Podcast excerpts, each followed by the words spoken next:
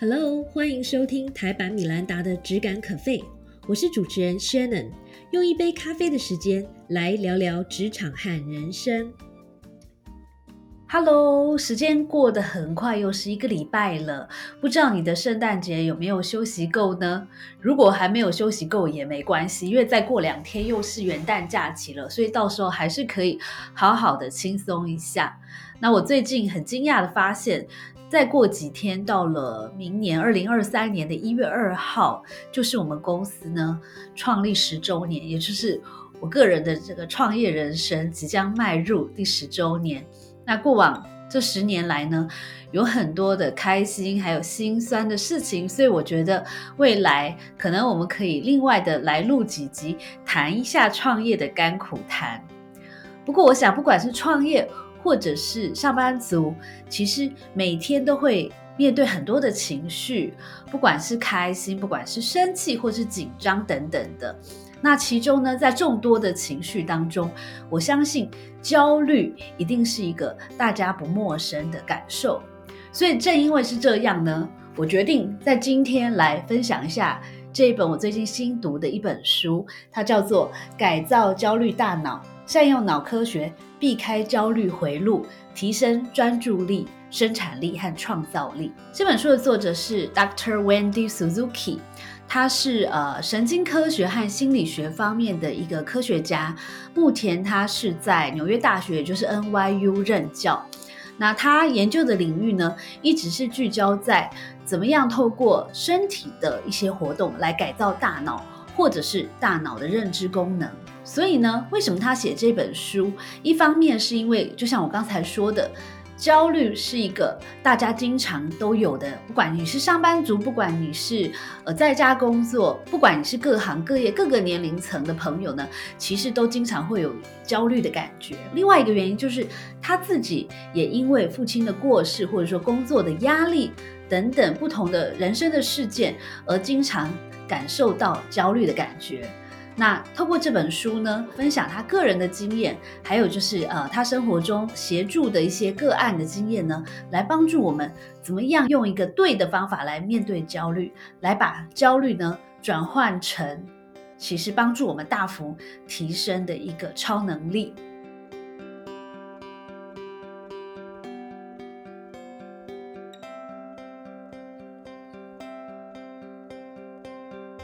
在谈这本书之前呢，我们先谈一下焦虑是什么。嗯，其实呢，简单的来说，每一个人觉得焦虑的时候的身体的反应都不一样。比如说，有些人就会觉得呃心跳加速，特别的紧张，甚至是呼吸困难等等。呃，简而言之呢，焦虑其实就是我们每一个人面对压力或是面对困境的时候的一个不同的反应。那所以很多人就会说。当太过焦虑的时候呢，其实会让他没有办法专注，甚至没有办法做好任何的事情。那严重起来呢，甚至会影响身心灵的健康。所以很多人会把焦虑看作一件坏事。但是根据 Dr. Suzuki 的一个研究呢，他发现其实我们如果懂得。用正确的一个态度，或者是正确的方法来面对焦虑的话呢，其实焦虑它可以是一种力量，而透过这一种力量呢，我们可以达到一些呃很好的成果，包括强化我们呃面对困境的一个复原力，也就是所谓的 resilience，然后呃提升我们的表现，进入心流的状态。另外呢。也可以帮助我们培养积极的心态，提升我们的专注力和生产力，以及呢强化我们的社交脑，并且强化我们的创造力等等。也就是说呢，如果运用得当的话，这个焦虑感呢，其实可以帮助我们，不管是在生活或工作上面呢，都大幅的提升，并且在很多的能力上呢，都有所的进阶。那该怎么做呢？所以他写了这本书来告诉我们说。用什么样的方法可以把坏的焦虑转换成好的焦虑？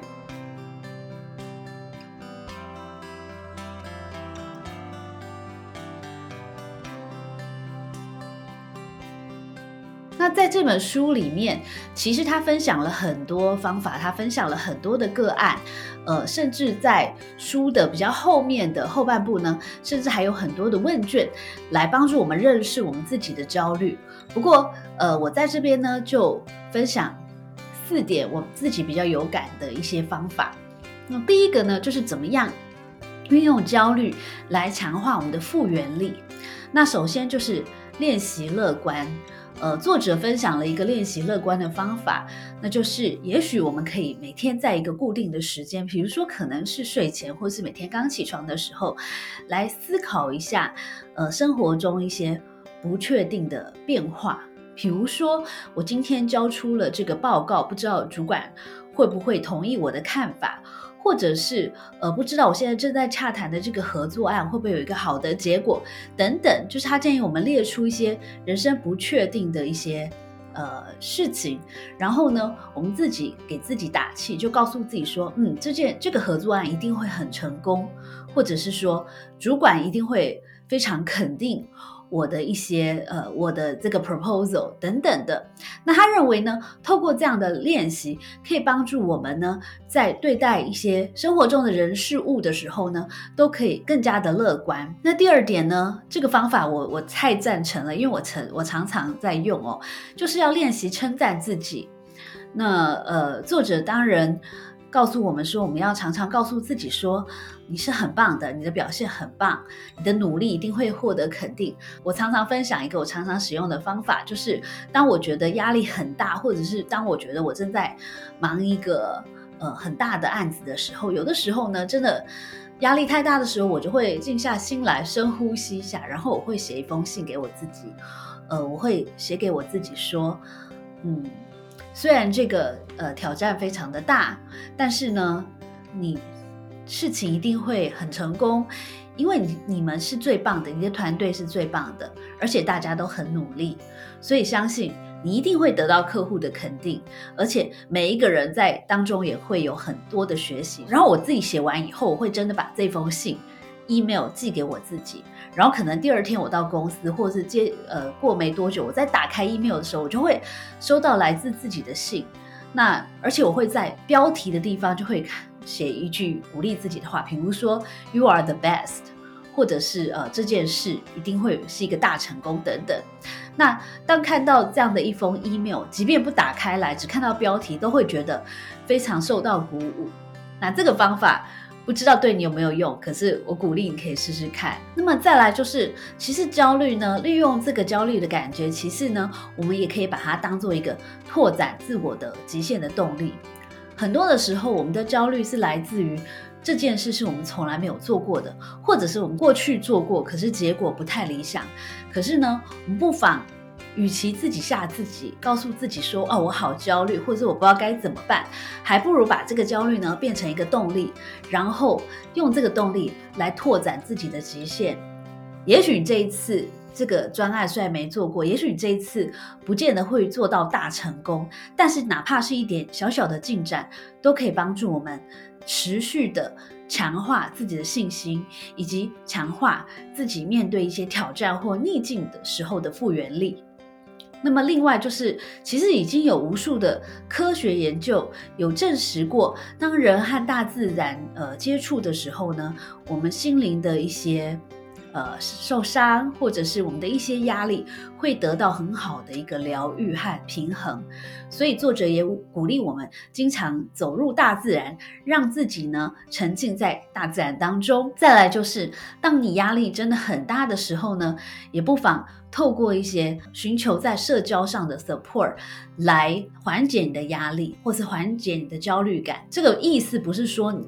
鼓励我们去跟朋友倒垃圾，而是也许会是用一个寻求帮助的方法来，呃，跟你的亲朋好友聊一下。哎，我现在感觉有点焦虑，那我碰到什么样的问题？那你以前有碰过这样的问题吗？你过去是怎么解决的？这是一个方法。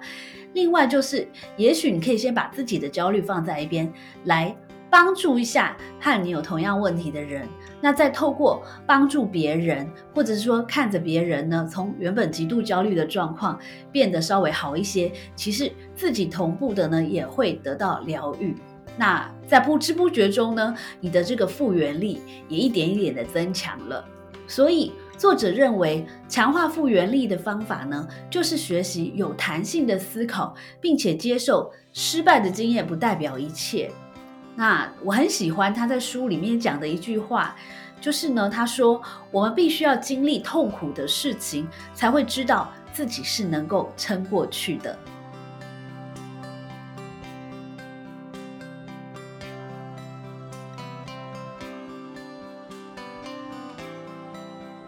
作者认为，焦虑还有一个很好的功能，就是可以帮助我们提升表现，并且进入心流的状况。那么，怎么样达成这样的成果呢？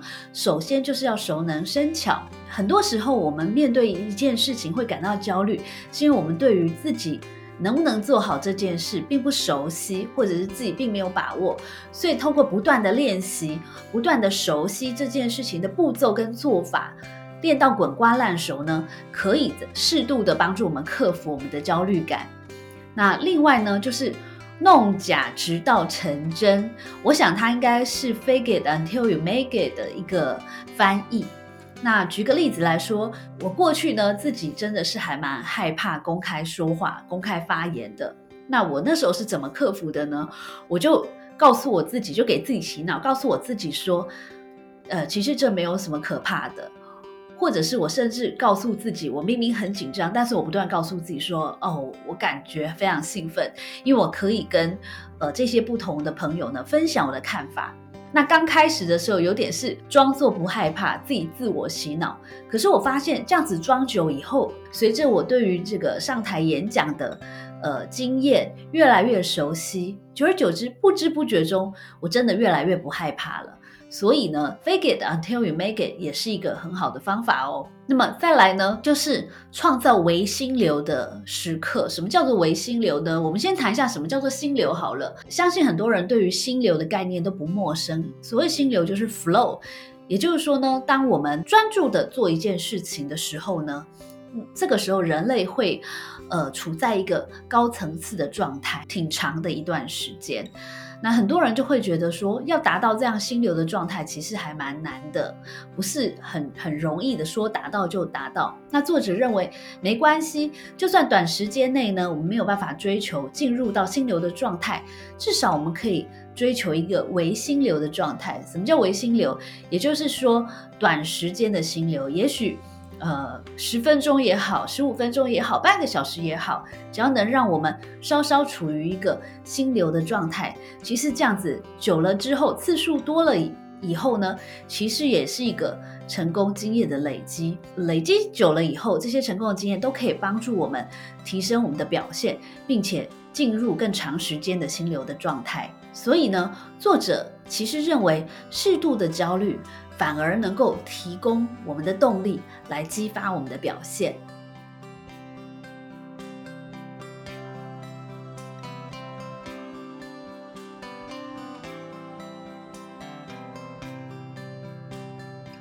来一点，我印象很深的就是，作者也认为焦虑感是一个。培养积极心态的一个很好的工具，但是我们要怎么样培养我们自己的积极的心态呢？在培养积极心态之前，我们首先要学会的是倾听固定心态的声音。什么叫做倾听固定心态的声音？我不知道你会不会这样，像我自己经常跟我自己对话。比如说呢，也许从前我可能不是很爱我的工作，我可能就会自己。默默对自己抱怨，比如说：“哎，这份工作真的太无趣了，难道我这一辈子就要这样子下去了吗？”这个时候呢，你必须要有意识的，当你自己在跟自己讲这种比较消极、比较固定心态的话的时候，你必须要有意识的倾听它。那么第二点，当你倾听到了这样的声音的时候呢，你必须要有意识的告诉自己说：“不，我是有选择的。”比如说，如果我告诉我自己说啊，这工作真的太无趣了，我难道要这样下去吗？我必须要可以有意识的告诉我自己说，不，你不需要这样下去，你可以换工作，你可以去学习新的技能，你可以去尝试，甚至争取一些新的专案。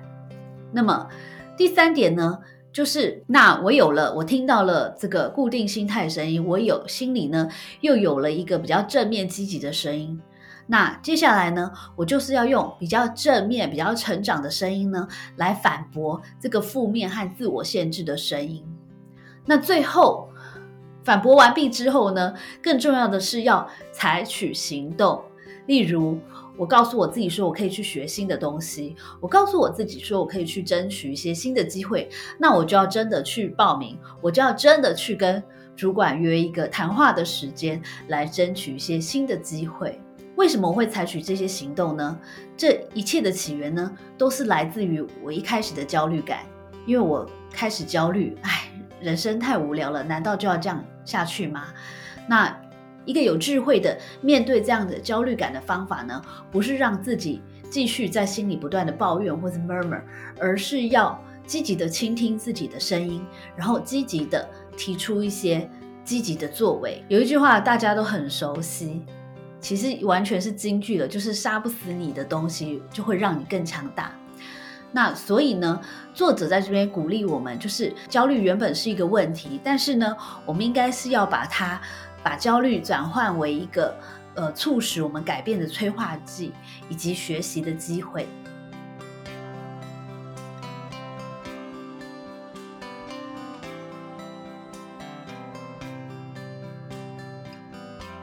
呢，这一点也是我很很有感的一点，就是作者认为焦虑也是一个。非常好的一个提升专注力和生产力的机会。那我们要怎么样利用焦虑来提升专注力和生产力呢？作者建议我们做一个万一的清单。什么叫万一清单？我想你应该也有这样的经验。当我们做一些自己比较没把握的事情，我们脑里面就有很多的万一，而这些万一让我们非常焦虑。比如说。万一呃，像我们这个在公关产业，如果我们要办一个大活动的时候，我们可能就会有无数的焦虑。比如说，万一明天下雨怎么办？万一来宾没有准时出现怎么办？万一呃媒体朋友都不出现怎么办？万一事情不按照我计划的那样进行怎么办？其实我们我们的焦虑有时候呢，就是来自于这许许多多的虚无缥缈的万一。那作者会认为，很多人呢面对这些无数的万一，他的方法就是告诉自己说啊，不要去想了，赶快去睡觉吧，或者是不要去想了，一切都很好，一切会很好的。一般人面对这么多虚无缥缈的万一的可能性的时候呢，最一般的方法就是劝退自己，告诉自己说啊，不要再想了，反正想也没用，或者是说不要再想了，这些事都不会发生，一切都会很好的，你赶快去休息吧。但是你会发现，其实这样做呢，通常呃无助于减低我们的焦虑，反而会让我们更加的焦虑。那所以该怎么办呢？作者建议我们就不如把这些如果你很恐惧的这些万一的情况一个个列出来，然后呢就开始想，呃，万一这件事发生的时候，那我要怎么处理？所以呢，我们就不如把这个万一变成我们的行动方案。因为这样做了之后，我们内心就会觉得很踏实。那这样子呢，不但让我们不会焦虑下去，反而会让我们更加的有生产力。另外，其实作者也非常推荐我们用练习冥想或者是运动的方式呢，来练习专注这件事情。很多时候，我们的焦虑呢，是因为我们都没有办法活在当下，我们都在想。昨天发生什么事？昨天有哪些事情很懊悔，或者是对于明天哪些事情很恐惧？可是我们 always 没有办法活在当下。那要怎么样可以专注在当下呢？作者推荐我们呢进行一些。写下当下身体感觉的一个写作的练习，那也许每天只要花五分钟、十分钟写下当下我的感觉，或是当下我的身体，比如说我身体可能觉得比较僵硬，我觉得比较酸痛，或者说当下我有什么样的感受，都把它不假思索的写下来。那么他认为这样做的好处呢，非常有助于帮助我们聚焦在当下，帮助我们做专注的练习，而。这些呢，都是一些可以利用焦虑感很好的提升我们的专注力和生产力的好方法。所以，在这边作者就建议我们，不妨把万一变成你的行动清单，因为这样子呢，就可以带来更高的生产力。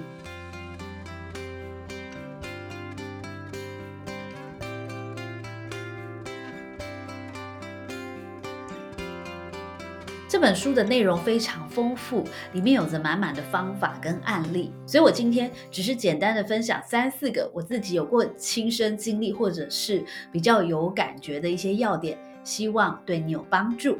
在今天节目的最后呢，我想要跟你分享这本书的一个重要结论，那就是只要选对面对焦虑的方式，善用焦虑感，就能够解锁人生或者是工作上的超能力，帮助我们提升专注力、创造力和生产力。